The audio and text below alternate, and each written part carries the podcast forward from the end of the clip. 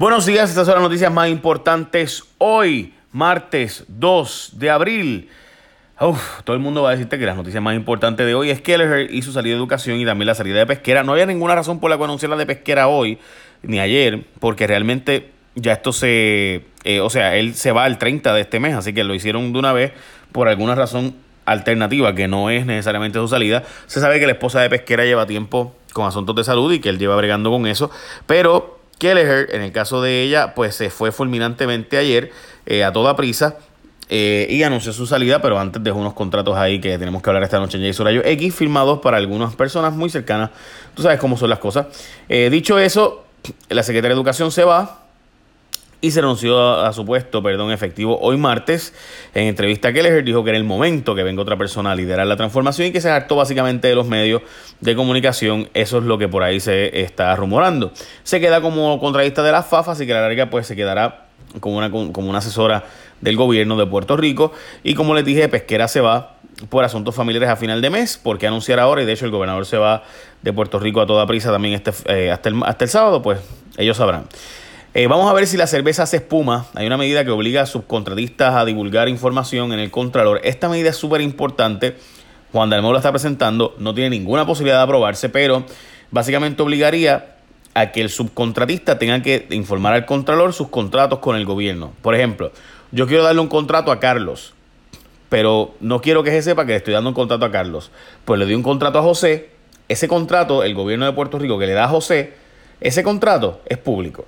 Hay que ponerlo en el contralor. Pero viene José y le da un contrato a Carlos.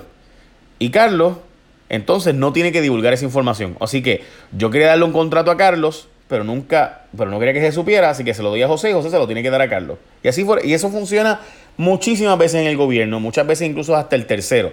Yo quiero darle un contrato a Pedro, le doy un contrato a José, José a Carlos y Carlos a Pedro. Y así pues logro evitar divulgar información. Pues resulta que si hay fondos públicos, Juan Dalmao está presentando que tengan que divulgar todos los subcontratistas, esos subcontratistas tengan que divulgar la información de sus contratos y, ¿verdad? que indirectamente reciben del gobierno en el Contralor. Eso no se va a aprobar, así esto, eh, imagínate tú, ¿cómo, ¿cómo, van a aprobar lo que ha sido uno de los trucos más conocidos y cotizados en Puerto Rico de divulgar información de quién recibe los contratos y subcontratos del gobierno, pero así funciona esto. Vamos a ver si se aprueba, ahí está la medida de Juan del Mau. Aprobaron en la Cámara que acusados no vayan ciegos a una vista de arresto. Todo el mundo está de acuerdo con esto, de hecho se aprobó de forma unánime que tengan que darte las declaraciones juradas que hay en tu contra antes de la regla 6 para arresto. La vista de regla 6 es la vista para causa en caso de arresto, ¿verdad? Eh, esta vista, esto es importantísimo, lleva, esto se discute en la Escuela de Derecho desde siempre, pero tuvo que venir un, caso donde acusaron a la Secretaría de Justicia para que finalmente hiciera eh, este proyecto de ley. Lo ideal o lo que se había propuesto originalmente, de hecho por el, el representante del Partido Independentista, Denis Márquez, era que tuvieran que no, no divulgarte eh, la información de declaraciones juradas, sino que tuvieran que llevar al testigo allí. Recuerden que no es lo mismo tú contrainterrogar a un testigo que un papel, que es una declaración jurada, que obviamente tú no puedes contrainterrogarla. Pero la fiscalía se opuso a eso porque dice, mira, es que nosotros no tenemos fiscales suficientes para estar en todas las vistas de arresto.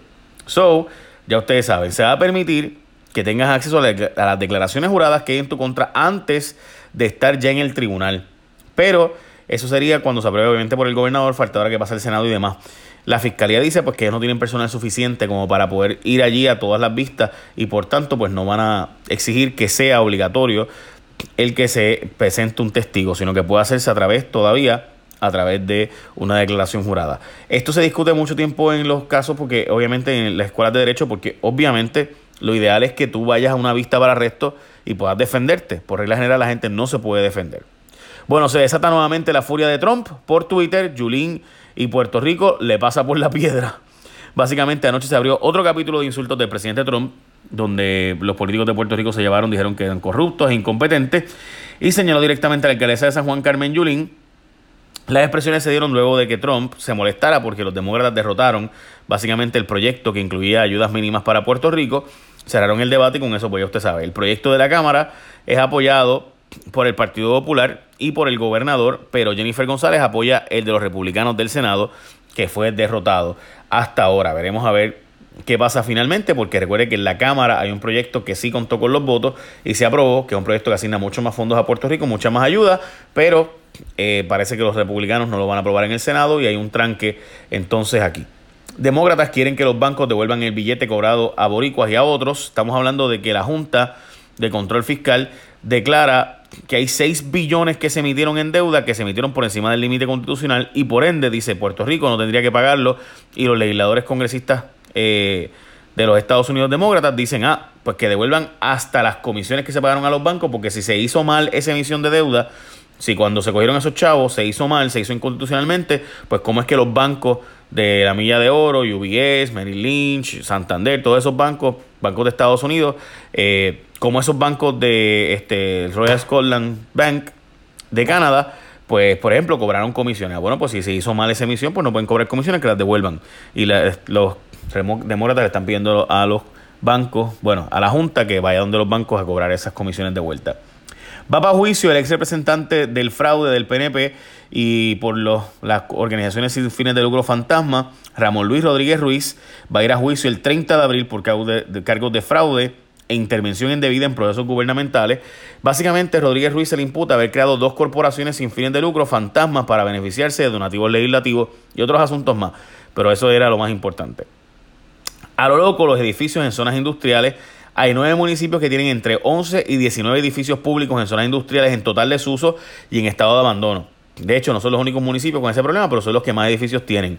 No se arreglan porque obviamente, usted sabe, este, eh, no hay ni una lista pública ahora mismo. O sea, si usted quiere hoy, no hay una página de internet para que yo vaya hoy y vea todos los edificios públicos que están en las páginas eh, o deberían estar, ¿verdad? En el fomento industrial, en desarrollo económico, en o sea, si hay edificios en desuso, yo debería poder entrar a invierteenpuertorico.com y ver toda la lista de propiedades que están en el gobierno que yo pudiera comprar y que yo pudiera hacerme.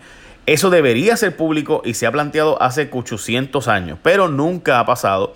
Eh, y nunca se ha hecho público esa lista. porque tú tienes que contratar ahora mismo a un, a un cabildero para que vaya y diga, ah, ese edificio yo lo quiero, etcétera, etcétera? Lo cual obviamente hace bien poco probable que la gente realmente se haga de un edificio público que está allí y demás. Eh, el gobierno sigue apostando a las apuestas y seguimos empujando lo mismo. Estamos hablando de que el gobernador anunció, junto a un representante, una medida para legalizar las apuestas en deporte.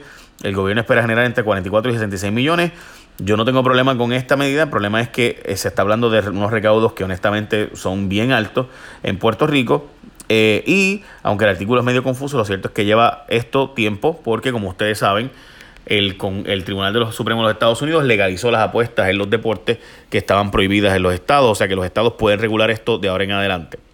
Julín cogió de bobo a Bernier, le dijo que iba para Washington una semana antes de anunciar que iba para la gobernación. Julín le dijo a Bernier que ella correría para la comisión residente en Washington. Eso es bien importante porque Julín lo que quería saber era si Bernier iba a correr o no para la gobernación. Si Bernier le dijo que no, ya anunció para la gobernación, pues eso obvio. La dupleta de Bernier para la gobernación y Julín para Washington, honestamente una dupleta bien fuerte según las encuestas.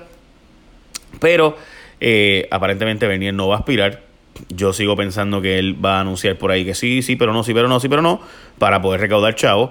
Y entonces, pues, así es como funciona el mundo, ¿no? De político. Tú eh, tratas de hacer ver como que sí, pero no, sí, pero no, sí, pero no. Y así recaudas chavos y después decides si aspiras o no. Pero todo va a depender realmente de si hay una primaria de seis personas, aparenta ser que no va a haber una primaria tan grande. Y por tanto, pues, no creo que realmente aspire David Bernier. Si fuera una primaria de entre Libatia, pues ahí sí estoy seguro que iba a aspirar.